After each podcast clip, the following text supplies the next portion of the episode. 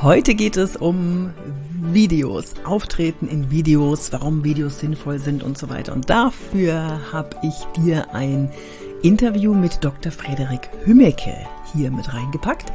Hörst du gleich. Ähm, er hat mich interviewt und ähm, ja, dann wünsche ich dir ganz viel Spaß. Wenn dich das alles interessiert, dann komm gerne in meinen Mitgliederbereich. Den findest du hier verlinkt in den Show Notes und abonniere gerne den Kanal, würde ich mich wahnsinnig freuen und bewerten und so weiter, weißt du ja. Und trete gern, tritt gerne mit mir auf LinkedIn, Instagram, Threads, TikTok, wo auch immer, du findest mich. Und wenn du eine Frage hast, schreib mir gerne an podcast.yvonnebark.de oder wenn du Feenstaub oder Dreck für mich hast oder mich buchen möchtest. Jetzt viel Spaß bei der Folge mit Dr. Frederik Hümmecke.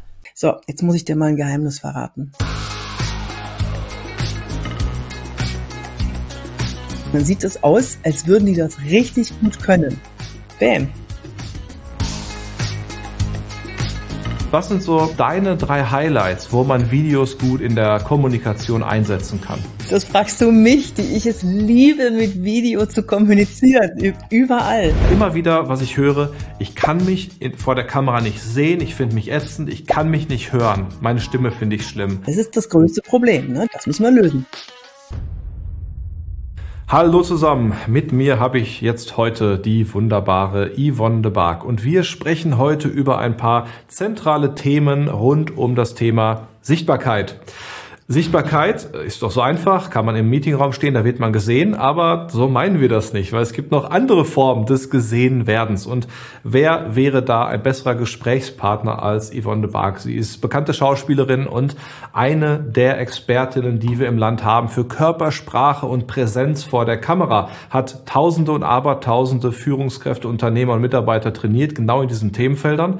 Und heute wollen wir über die Frage sprechen, wie schaffe ich denn das eigentlich über so ein Medium wie Video, ob es jetzt eine Live-Videokonferenz ist oder vielleicht mal ein Erklärvideo statt acht Seiten E-Mail. Wie schaffe ich es darüber, meine Botschaft zu präsentieren und eben auch zu wirken? Yvonne, schön, dass du da bist.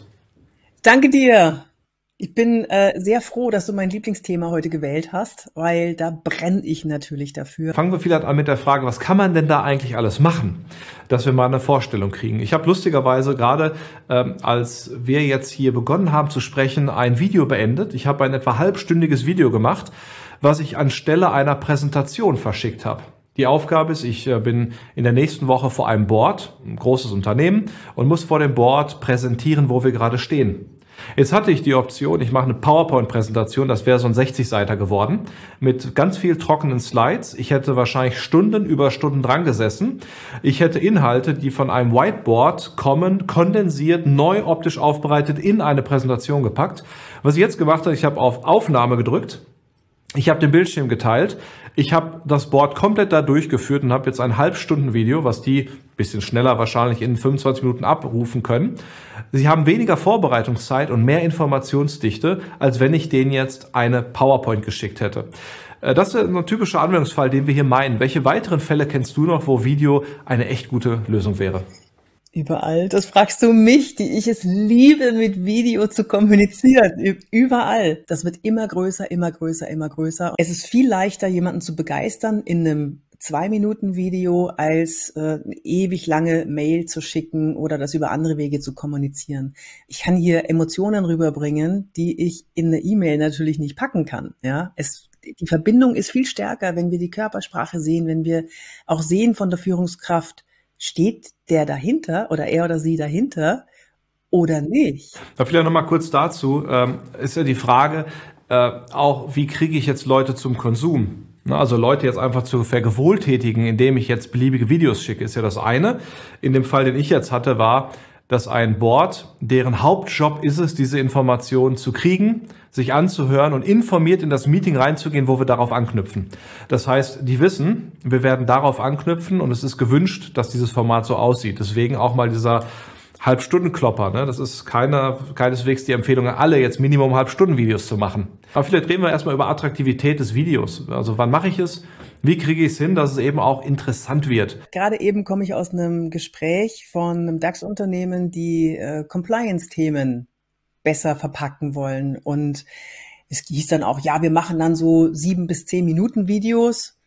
Und ich, ja, könnt ihr machen. Also ihr könnt es ja mal versuchen. Aber die hohe Kunst besteht natürlich darin, das klein in kleine Häppchen zu verpacken. Ich rate immer, ähm, in, in Teilen das zu machen. Also fünf Minuten, fünf Minuten, fünf Minuten ist auch schon lang, aber eher so zwei, maximal drei Minuten, so dass man auch Lust hat, sich das nächste anzuschauen. Und die Attraktivität der Videos besteht natürlich im Hook.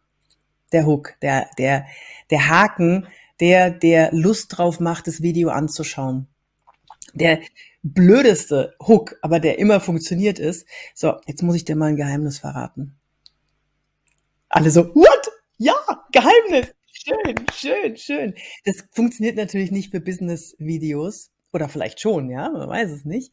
Aber irgendwas, das What's in it for me für den, der das Video anschauen soll. Das muss im Hook schon da sein. Oder es muss was Lustiges oder was, was Spannendes sein, dass das Lust drauf macht, das Video anzuschauen. Und unbedingt ganz weit vorne, gerade bei etwas trockeneren Themen, muss unbedingt sein, wenn du das Video geschaut hast, wirst du wissen, das und das und das. Aus diesem Video wirst du mitnehmen, das und das und das und das.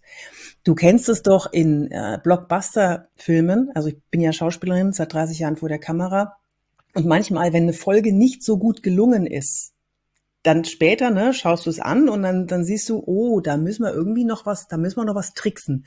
Was machen die denn alle? Die nehmen irgendwo das Ende und machen und und und äh, erzählen das, wie einer vom, keine Ahnung, von von der Brücke springt oder so. Und dann kommt zwölf Wochen zuvor. So, das heißt, du hast einen Hook gesetzt und du willst jetzt die ganze Zeit wissen, was passiert bis zu diesem Moment. Und so hältst du die Leute am Kochen. So hältst du die, die Videos attraktiv oder die, die Filme attraktiv. Das ist ein Trick, Leute. Das haben die nicht vorher im Drehbuch stehen. Was wir jetzt hier sehen ist, wir dürfen berücksichtigen, dass es einen Zuhörer gibt. Jemand, der die Inhalte konsumiert möchte oder eben nicht möchte, der eben durch gewisse Rahmenbedingungen und Tricks dahin gebracht werden kann, das eben mit einer höheren Wahrscheinlichkeit zu machen.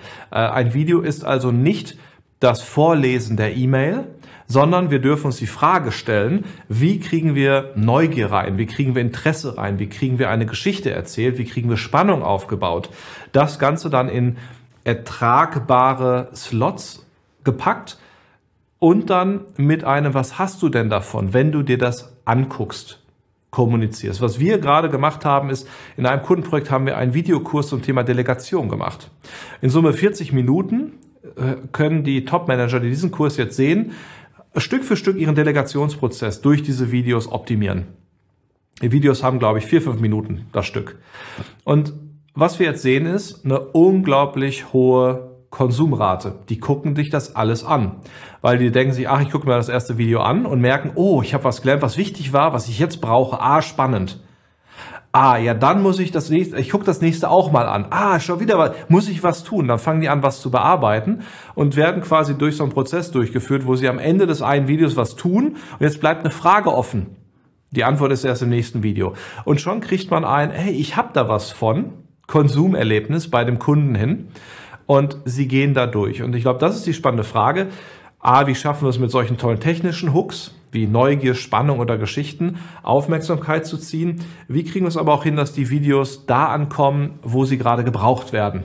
Und da sagst du genau das Richtige, um auf den nächsten Punkt zu leiten, nämlich, wo befindet sich denn der Konsumer? Also wo befindet sich der Zuhörer, der hm, Kunde, Zuhörer, Mitarbeiter, wer auch immer? Wo muss ich den denn abholen? Und man muss sich ganz klar darüber sein, nicht jeder ist immer so tief im Thema wie man selbst. Und das erlebe ich immer wieder in meinen Kameratrainings. Das geht ja über den Tag und über den Tag muss ich die, muss ich diese grandiosen Menschen, die kompetent sind bis zum Abwinken, die muss ich runterbrechen auf, es versteht vielleicht nicht jeder, wenn du über äh, Linux-Distribution sprichst. Aha, ja, äh, wieso? Aber ich habe doch da, ich habe doch da Menschen, die sich doch damit, nein, nein, du hast Stakeholder drin, die tun so, als ob sie sich damit auskennen, kennen sich aber nicht damit aus, fühlen sich dann blöd, weil sie, weil sie keine, weil sie keinen Zugang haben. Und wie wär's denn, wenn du mit Metaphern arbeitest? Und hier bei der Linux-Distribution ähm, haben wir zum Beispiel das, das Buffet. Ja, da haben wir das Buffet als Metapher gefunden, dass du, äh, du, du kannst ein riesen Buffet aufbauen und viel davon wird weggeschmissen, weil es nicht gebraucht wird. Und wenn du weniger hast und genau weißt, was du brauchst, dann kannst du genau das bespielen. Und so haben wir die Metapher um dieses, äh, dieses Thema rumgebaut. Und auf einmal hat es jeder verstanden. Und man konnte immer wieder auf diese Metapher zurückgreifen. Ne? Also sowas auch gerne mal einbauen in dem Video. Ja, es muss halt für die Zielgruppe passen. Ähm, und da kann man sicherlich auch mal Fachbegriffe reinbringen und sie als klugscheißerisch in den Raum stellen, darf sie dann aber auch direkt erklären und einbetten und sagen, was heißt denn das? Und den Fehler, den wir hier nicht machen dürfen, ist unseren Inhaltsfetisch, den wir selber als Fachexperte haben, den zu nehmen und jetzt zu glauben, dass eben alle möglichen Leute das jetzt wissen müssen. Ne? Also äh, ich kenne das von meinen neurowissenschaftlichen Themen. Äh, da kann man jetzt über den ventrolateralen präfrontalen Kortex sprechen, ja, oder man kann über das Bremssystem des Gehirns sprechen. Beim einen ist man mental ausgestiegen, Ventrolatte Watt, Latte ist das ein Kaffee. In dem Moment, wo wir das Bremssystem des Gehirns nennen, dann kann man nur noch sagen, was bremst denn A, Verhaltensimpuls und schon haben wir ein Bild. Schon wissen wir, was da passieren kann. Wenn ich das nur mit einer Geschichte einhergehe, nach dem Motto, kennst du das? Du gehst abends nach Hause und da liegt sie die Chipstüte und du denkst dir, der Hand, die Hand, die soll da nicht rein, die Hand, die soll da nicht rein und schwupps ist sie drin und dann ziehst du sie wieder raus, denkst dir, nein, will ich nicht das ist dein Bremssystem. Jetzt haben Menschen ein Bild. Und ich glaube, das ist ein wichtiger Tipp. In einer einfachen, bildhaften Sprache bleiben, ohne es dabei naiv werden zu lassen. weil was ganz viele machen, die nicht im Thema drinstecken, die machen da naive Bilder. Ich hatte letztens äh, mal auch zum neurowissenschaftlichen Thema, hatte jemand äh, das Bild, dass die Neuronen wachsen. Jeder, der sich mit Neurowissenschaften auskennt, weiß, dieses Bild hat jemand gebraucht, der sich nicht damit auskennt. Ja, ja, genau. Und das, das ist, das ist nämlich anstrengend und schwierig, but it pays off. Weißt du, wenn, wenn, wenn man sich Gedanken über den Hook macht, wenn man sich Gedanken über die Metapher macht, die muss stimmen und die muss beim vierten Mal erzählen noch genauso, da muss es bitzeln im Kopf, weil es klar wird, was es, was es bringen soll, was es erklären soll. Und darüber muss man sich Gedanken, jetzt hätte ich bei einer verdammt nochmal, da muss man sich Gedanken drüber machen, ja, verdammt Metapher, so. was, die, was die Metapher sein kann. Man kann nicht einfach irgendwas malen. Das geht nicht. Am Ende sind wir beim Trampelpfad gelandet, weil die, äh, die, die, das, das, die Gehirnzelle wächst, Metapher, ähm, wie so ein Baum, hat er, glaube ich, genannt, die war halt ein Bild, was so Passivität unterstellt. Ähm, und das Bild, was wir eigentlich wollten, war ein Bild, was Aktivität unterstellt. Weil nur wenn man was tut, ändert sich es neuronal. Und das ist wie bei einem Trampelpfad. Das sind dann eingeschliffene Wege im Sinne von Verhaltensmuster. Und dann merken wir, ach guck mal, so eine Metapher, die trägt und sie suggeriert, dass jeder einzelne Aktivitätsbaustein dabei hat. Das heißt, was will ich mit dieser Metapher sagen? Was ist überhaupt das Wichtige daran? Und was ist eigentlich das, was als an Logik beim Gegenüber entstehen darf? Jetzt hast du mal schön den Trampelpfad erwähnt. Der Trampelpfad hat übrigens auch was mit Videodrehen zu tun. Da hau mal raus. Dieses Objektiv, in das man spricht, man muss wissen, wie man wirkt und man weiß nur, wie man wirkt, wenn man sich selber sieht. Je öfter du es machst, desto sicherer wirst du, weil du siehst, wie du wirkst. Und äh, der Trampelpfad, der wird immer dicker und immer bequemer und irgendwann ist es eine Straße und irgendwann kannst du es abrufen, dann stellst du die Kamera hin und äh, schnallst dir dein Mikrofon an und fängst an zu sprechen. So, und dann kannst du es ja nochmal machen. Das ist ja das Schöne dran, ne? Vor einigen Jahren, wie ich vor der Kamera war, es ist schon erstaunlich, wie schlimm das war, was ich an, in den ersten Momenten in die Kamera gesprochen habe, wie ich damals wirklich für so ein Ein-Minuten-Video einen halben Tag gebraucht habe. Ja das höre ich auch ganz oft, ja. Und mittlerweile brauche ich, schaffe ich in einem halben Tag üblicherweise so 40, 50 Videos zu ein paar Minuten. Also das ist ein echter Lerneffekt, den man auch vorher nicht kommen sieht. Spannend ist aber immer wieder, was ich höre, ich kann mich vor der Kamera nicht sehen, ich finde mich ätzend, ich kann mich nicht hören, meine Stimme finde ich schlimm. Wenn man jetzt schon so rangeht, dann äh, ist das jetzt nicht gerade die beste entspannte Grundhaltung. Wie arbeitest du dann mit jemandem, der sagt, boah, ich mag mich vor der Kamera nicht? Ja, natürlich mögen sich die Leute vor der Kamera nicht, weil das Licht Fritte ist, weil der Ton Fritte ist, weil, weil, weil sie nicht gut aussehen. Und du kannst mit jedem Licht kannst du das, wenn du es richtig hinstellst, wenn du den Ton, einen richtigen Ton hast, einen schönen, satten Ton, dann klingst du gut. Man kann gar nicht nicht gut klingen, außer man hat jetzt so eine Stimme. Aber da, da kann man sich, da kann man auch noch dran arbeiten. Das ist das Licht, Leute. Das ist die Licht- und die Kameraeinstellung und die muss man können. Und dann macht's auch irgendwann Spaß. Das sind so, so Stellschrauben, die muss man drauf haben. Äh, anders geht's nicht. Das ist wie, wenn du, was weiß ich, ein Bäcker, der muss auch wissen, welche Zutaten es gibt. Und so muss ich auch hier wissen, wie ist die Kameraeinstellung. Und irgendwann ist alles so, dass du dich auf dich konzentrieren kannst und du weißt, dass es gut aussieht. Und da drin steckt ja auch diese Angst, bewertet zu werden. Mhm. Was denken die Leute jetzt über mich? Finden die mich jetzt doof? Und das Spannende ist ja, ja, da finden dich Leute doof. Allein weil du atmest, finden dich einige Leute doof. Es gibt auch im Internet Leute, die finden dich gar nicht doof und kommentieren, als würden sie dich doof finden, weil es ist ihr Lebensinhalt, scheiß Kommentare runterzuballern. Also ja, du wirst bewertet werden und es gibt immer welche, die sind dagegen und die sind lauter als die, die dafür sind.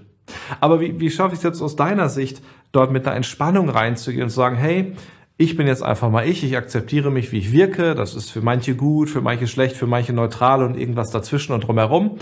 Ich mache es aber für einen gewissen Zweck, ich will einen gewissen Fortschritt haben und dafür mache ich es jetzt. Wie, wie kommt man zu so einer Haltung? Einfach.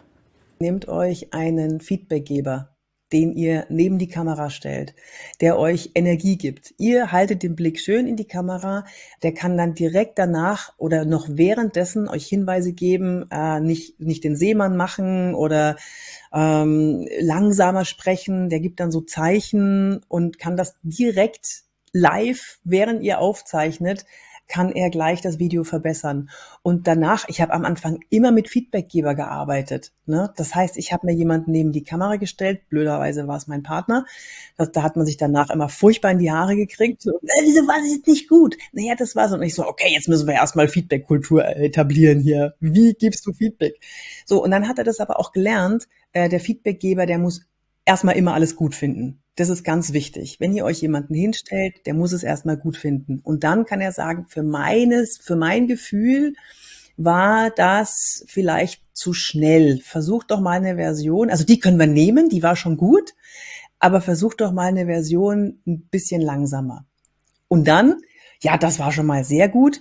Und jetzt machen wir eine Version und wir haben jetzt zwei sichere im Kasten, eine etwas energetischere und eine etwas wärmere. Und jetzt lass mal mach einfach mal, was du willst. Rate mal, welches wird. Immer, immer die, wo man sagt, okay, ich habe jetzt schon sicher eine im Kasten, jetzt kann ich äh, machen, was ich will. Also Feedbackgeber, um es zusammenzufassen, Feedbackgeber und der muss immer positiv bestärken und dann mh, hm, einfach mal eine machen, wo alles egal ist. Und das wird sie meistens. Ja, wie sehr das hilft, kann ich bestätigen. Ich hatte ja selbst dich auch schon äh, manche Male ähm, als Feedbackgeber, wo ich sehr dankbar für bin am Ende kommen wir dann ja zu zwei Punkten. Ne? Das eine ist ein spielerischer Zugang, zu sagen, ey, ich probiere einfach mal aus.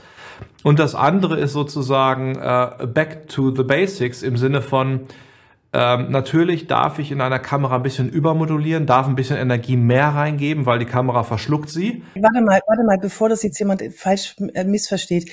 Du hast recht, nur es kommt auf den Bildausschnitt an. Wenn du zu nah an der Kamera bist, dann musst du kleiner sein in den Emotionen. Und, und, wenn das jemand, wenn diesen Fehler in Anführungszeichen jemand macht, zu nah an der Kamera zu sein, dann musst du dich klein halten in Emotionen. Und das, was du meinst, und das ist ja auch das Richtige, ist, dass du mehr Körpersprache zeigst, also zumindest bis zum Bauch oder bis zum Gürtel zu sehen sein. Und da kann man schon mal ein bisschen mehr Pfeffer geben. Da hast du recht, ja. Genau, und äh, schwierig wird's dann, wenn man jetzt nicht mehr selber da steht, sondern eine Rolle da steht. Und diese Rolle jetzt gemeinsam mit den Teilnehmern ein Thema bespricht. Also wenn wir jetzt in äh, irgendwelche spannende Modulationen reingehen und wenn wir eher, eher eine Rolle spielen, als wir selber sind. Ähm, was ich so beobachte, ist, dass dieses selber sein natürlich mal ein bisschen Rolle auch einnehmen, aber immer wieder zu sich selber zurückkommen ist ein Thema, wo es häufig schief geht. Wie, wie siehst du das und was sind dort deine Tipps? Ich rate meinen Teilnehmern, wenn sie gar nicht wissen, was sie tun sollen, rate ich ihnen sogar eine Rolle einzunehmen. Und zwar zum Beispiel die eines, äh, stell dir mal vor, du bist ein Professor oder eine Professorin und du hast dein Wissen als Geschenk und du erzählst es jemandem, der das auch wissen will, der das, den das interessiert, der begeistert zuhört, der sitzt in der Linse. So. Und dann fühlen die sich geschützt in diesem Kokon von, ich bin ein Professor. Ich bin ja nicht angreifbar. Ich bin nicht bewertbar, sondern nur meine Rolle als Professor als, oder als Professorin. Das rate ich denen sogar manchmal. Ähm, ganz toller Tipp für euch, wenn ihr nicht diese zwei Minuten durchreden könnt und ihr müsst immer wieder von vorne anfangen. Schneidet, was das Zeug hält. Mittlerweile sind die Menschen es so gewohnt, dass Videos geschnitten sind, dann nehmt ihr bitte, und das mache ich mit Führungskräften von, von einem großen Unternehmen regelmäßig, die, die müssen Mitarbeitervideos drehen. Und die haben da weder Bock zu, noch, noch äh, wissen sie, wie es geht. Und dann gehe ich mit den Handys, wir bauen die Handys auf, wir bauen das Licht auf und wir machen immer Dröpsche für Dröpsche. Das heißt, ein Sinnzusammenhang, noch ein Sinnzusammenhang, noch ein Sinnzusammenhang. Ich schneide das dann schön zusammen und dann sieht das richtig fancy aus. Und dann sieht es aus, als würden die das richtig gut können. Bam. Super, also ein bisschen die Technik nutzen gehört auch dazu. Den Schummeln ist erlaubt. Super. Und am Ende, wenn wir jetzt Richtung Ende kommen, geht es vor allen Dingen darum zu sagen, naja, da gibt es vielleicht diese Unsicherheit, aber jetzt fange ich an, auf den Trampelpfad zu gehen, ich fange an, sie zu trainieren je besser ich es mache, was gesagt, Kamera richtig einstellen, Licht richtig einstellen, auch einen mhm. guten Einstieg wählen, der interessant ist, das Video knackig mhm. halten, den Leuten erzählen, wofür sie es gucken, was sie davon haben und, und so einfach ins Üben gehen, ins Üben gehen, ins Üben gehen, im Zweifel den Rest zusammenschneiden. Und mit solchen Tipps kommen wir ja dann relativ gut drauf. Lass uns mal über die, ganz kurz über die, die, die größten Hemmschuhe sprechen, die vor der Kamera in der Körpersprache ähm, entstehen. Das ist, glaube ich, auch noch ganz wichtig, damit ihr wisst, was euch nach vorne bringt in der Wirkung. Und das eine ist zum Beispiel das Lächeln. Die meisten erstarren, wenn sie dieses Objektiv vor sich haben und lächeln nicht, während sie sprechen. So, das ist, das ist, wenn ihr das schafft, dafür zu brennen, was ihr erzählt und so ein leichtes Lächeln noch auf die Lippen bringt, dann wirkt ihr automatisch souverän und sympathisch. Das geht gar nicht anders. Also so schief kann man gar nicht lächeln, dass man da nicht warm, sympathisch und souverän rüberkommt. Ja. Das andere ist, lernt eure kleinen Macken kennen. Ähm zum Beispiel. Du hast vorhin von Monotonie in der Sprache gesprochen. Diese Monotonie lässt sich ganz leicht abstellen, indem man mit dem, mit der Stimme am Satzende nach unten geht und sich vorher überlegt, was ist meine Kernbotschaft und dann auch runtergehen mit dem mit dem, mit der Satzmelodie. Und, und bitte immer in die Kamera schauen. Es gibt Momente, da kann man, das siehst du ja jetzt auch, es gibt Momente, da überlege ich und dann schaue ich schon mal woanders hin, aber ich nehme die, den Blick immer wieder rein, wenn ich sende. Ja, und bitte haltet den Blick in die Kamera und wenn ihr mit dem Handy dreht, schaut bitte in die Linse, macht euch ein Post-it hin und schaut euch nicht selber an, wie ihr sprecht. Man sieht das. Supi, dann haben wir damit drei ganz konkrete Tipps. Also lächeln, die eigenen Macken kennen und damit arbeiten und in die Linse lächeln, damit Kontakt aufgebaut wird. Vielen Dank für die Tipps und dann ähm, habe ich auch noch verstanden, wann Videos nutzen, immer, immer, immer. Für interne Kommunikation, für externe Kommunikation, für Marketing, für eine kleine Präsentation, für eine Vorinformation. Also Überlegt mal, wo könnt ihr euch die ewig lange PowerPoint-Präsentation sparen? Oder wo könnt ihr euch die Präsentation zwei Stunden lange Meetings sparen und vielleicht in einem Video es ganz knackig auf den Punkt für jeden bringen und jeder kann es mal eben zum Beispiel auf dem Weg in die Arbeit via Tonspur mal konsumieren. Und das ist ja auch noch einer der Vorteile. Ganz viele unserer Videos werden nicht als Video konsumiert, sondern dann hört man nur noch die Tonspur, so podcastmäßig auf dem Weg zur Arbeit. Für jetzt erstmal, Yvonne, danke dir fürs Dasein und wenn du magst, gebührt dir noch das letzte Wort. Oh nein, ich muss jetzt noch pitchen. Kommt in meinen Kurs, neun Wochen Masterclass-Kurs. genau, kommt da rein. Da könnt ihr das lernen, wie das geht, Videos zu drehen und wie man das ganz schnell umsetzen kann. Ansonsten vielen Dank für, für die Einladung und dass ich wieder mit dir reden durfte. Und ich bin gespannt auf deine nächsten Videos, weil ich kenne ja noch die vom Anfang. Super, danke dir. Äh, schaut mal in die Captions darunter, da verlinken wir Yvonne und wann immer ihr Videothemen habt, sie ist die richtige Ansprechpartnerin, um da die Wirkung richtig auf die Spur zu bringen. Lieben Dank und lieben Gruß, bis bald. Tschüss. Ja, und tschüss auch von mir, ihr Lieben, du Lieber, du Liebe. Ähm, verlink dich gerne mit mir, wenn dir das gefallen hat und schreib mir auf LinkedIn oder an podcast.yvonnebark.de und ich würde mich natürlich riesig freuen, wenn du meinen Podcast hier irgendwie mit äh, Sternchen oder Feenstaub be betun würdest. Oh mein Gott, es ist schon spät. Ich freue mich auf dich, wenn du nächste Folge wieder dabei bist, wenn es wieder heißt, wirke wie du willst. Deine Yvonne.